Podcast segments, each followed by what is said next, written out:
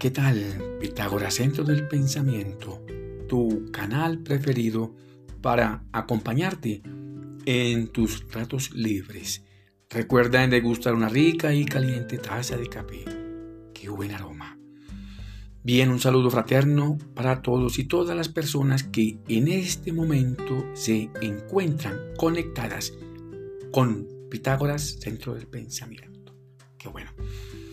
Bien, entramos en esta serie de contenidos misceláneos para variar un poco de la rutina de los contenidos de la programación neurolingüística y también de la modificabilidad estructural cognitiva. Iniciamos un buen tema, pero antes les comento de una preposición un poco olvidada en estos tiempos de afanes. Esa preposición para reflexionar allá en tu lugar secreto, en silencio y en reflexión. Te pregunto, ¿qué haces con aquella energía del 99%, esa energía proactiva que el Creador Perfecto comparte contigo? ¿Qué la haces o qué haces con ella? Te pregunto. Bien, esa preposición la vamos a llamar la iniciativa. Con ella no necesitas requerimientos externos para que te empujen. Es un contenido fácil para autodireccionarse, para hacer las cosas buenas, mejores. Para sirve para una predisposición para crear oportunidades, para apoyarte en tu autorresponsabilidad. Te da capacidad para idear, reinventar, redescubrir y para emprender cosas buenas y mejores. Es una preposición que te ayuda a idear cosas que sirvan para iniciar algunas cosas buenas y mejores y así obtener aquellos resultados exitosos y triunfadores. Bien, los individuos que nunca hacen más de lo que se les paga, nunca obtienen pago por más de lo que hacen.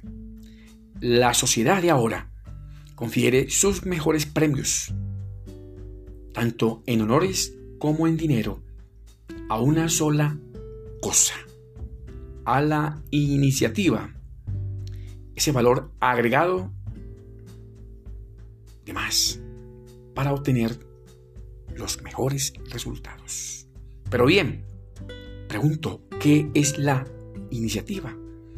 Se puede definir en pocas palabras hacer lo que se debe hacer, bien hecho, sin que nadie lo mande a uno. Así de fácil. Aquel que hace una cosa bien hecha, sin que nadie se lo ordene. Ese es el dueño de la iniciativa. Ahora sigue aquel que la hace bien cuando se lo han ordenado una sola vez. Es decir, aquellos que saben llevar la carta García. Estos reciben altos honores, pero su pago no guarda la misma proporción que el anterior.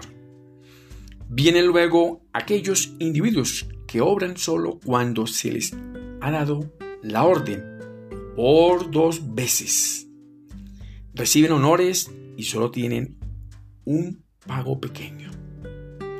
Se encuentran después los individuos que hacen una cosa bien hecha, pero solo cuando la necesidad los aguijonea, o sea, cuando sienten esa patada donde sabemos. En vez de honores reciben indiferencias. Y por oportunistas se les paga con una miseria, con pobreza. Estos individuos emplean la mayor parte de su tiempo refiriéndose a historias de su mala suerte, de la pobreza, de la miseria, del gobierno, de los vecinos y hasta de ellos mismos. ¡Qué horror! Todavía en una escala inferior están aquellos individuos que no hacen nada bien hecho, aún cuando algún compañero, un amigo, se lo enseñe a hacer y permanezca él a su lado para cerciorarse que lo haga bien.